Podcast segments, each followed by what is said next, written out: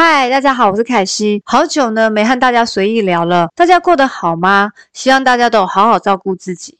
最近呢，我发现大家很喜欢追高杀低，而且也很在意短时间内发生的新闻。投资呢，最重要的是心态。有些投资呢，本来就需要时间去发展，尤其是一些小型的公司。但很多人觉得呢，钱放下去呢，就要快快的赚到钱收割。我看只有神仙才做得到。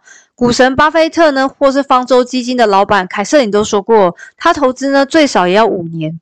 最近呢，我发现大家也一头热的投入了 BB 的市场，真的是哪里热就往哪里钻。我真心的和大家分享，我六年前投资 BB 到现在，真的市场的冷热百态看多了。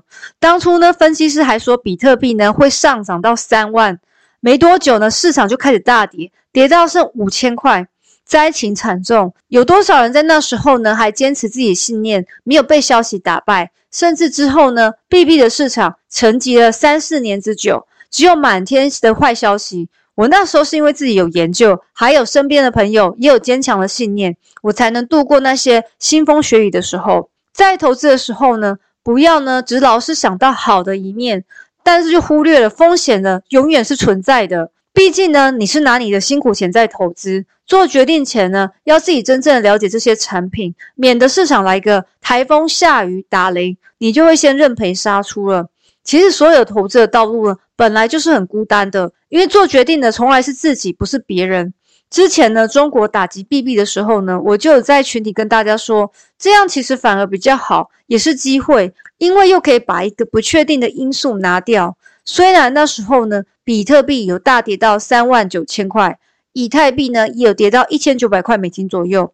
我自己也在那时候呢，在加码购入，因为之前比特币呢在六万多的时候我有出场，所以呢，我决定在这时候又加码回来。那你那时候的信念又是什么呢？币币的市场呢，其实不像是股票，有那么长跟历史悠久的时间，所以今天呢，不管呢什么人说的什么呢，都不一定是准确的。只有呢长期投资，我觉得是比较安全的。这是我个人对币币的心得感想。最近呢，有朋友叫我凯西阿姨，其实我比较喜欢当凯西妈咪，因为呢辈分比较高。而且过年呢，又好像有了红包可以领。像我妈妈过年呢，都会跟我要红包。今天呢，我要顺便分享一本书，叫做《致富心态》。在第十七章，他有提到悲观主义的魅力。悲观主义呢，其实比较被容易大家接受。即使我们从小都不断被教育说要乐观、要正面，可是对于平常呢顺风顺水的人，把进步成长当成理所当然，所以只要事情一发生变化呢，就会马上变成一个悲观主义。因为呢，悲观让人家更刻骨铭心，也让大家愿意去相信。比起大笔获利呢，大家会放大那些损失的部分，其实反而对你的心理负担会是更大的。就算呢是你是乐观的，你也是很容易被坏事牵着走。因为呢，金钱的世界围绕在生活的每一处，纵使没有投入金融市场的人，市场呢也会实质的影响我们实际生活。我举例来说，二零零八年的金融风暴呢，衍生性商品的失控就造成市场的崩盘，在环环相扣下呢，很多公司呢也遭受打击，也相信很多人失业。至于悲观的人呢？往往会把结论推到最直观、最极端的状态，但这不是市场的运作方式。我们常常会对一些新科技低估，或者无法真正的了解它是何如何运作，去改变这个世界。当中呢，有一些新闻或意外的发生呢，就会开始无限的放大。对于新科技的技术呢，突然信心大崩盘。等到真正开始愿意接受的时候，有时候已经好几年或更久了。像是二十世纪的飞机、汽车。电子计算机，二十一世纪的智慧手机，还有太阳能跟电动车，在商业界或投资界呢，要人类真正理解产品的价值和这个些新的企业会对外产生怎么样的颠覆，必须要花好长好长的时间。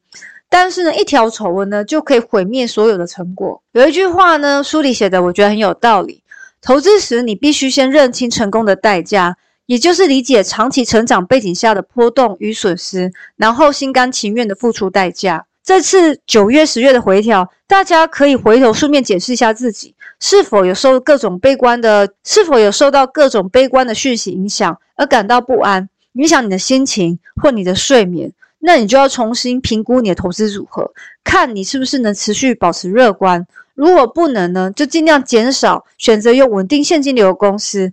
虽然那些股价成长可能比那些成长型的小股慢很多，但是至少你自己比较不会担心。但是也不要羡慕说，如果小型股在涨的时候，你的账户怎么没有什么涨？因为没有办法两全其美的。你觉得怎样的组合呢，可以让你比较安心的长期持有？我觉得你就尽量往那个方向去走。我自己呢是稍微比较大胆点。所以呢，我只是把小型成长股或风险高的控制在总 total 的十五 percent 以下。大家记得要依照自己风险承担能力哦，不是依我的标准去作为你的参考。如果会很容易担心呢，最好在十 percent 以下。接下来呢，会有升息等等的问题，还有十年国债的上下波动，对于这种成长型的公司呢，压力会比较大。所以大家要审慎的去思考一下。以上呢是我自己的想法。单纯和大家分享讨论。最近呢，我出片呢其实有比较少，除了我的手呢感觉不舒服，近期牙齿也好痛，所以呢只是每周简单的写一个 IG 分享心得。因为我本身还有工作要做，所以呢时间上的分配就会少比较多。大家呢一定要好好照顾自己身体。上次呢我看牙的时候，牙医也推荐一本。叫做被讨厌的勇气。他说有上下两册，还要阅读三次。有时间我一定会找机会来看完，然后再和大家分享这个读书心得。希望呢这一期的随意聊呢大家喜欢哦。谢谢大家，我们下期见，拜拜。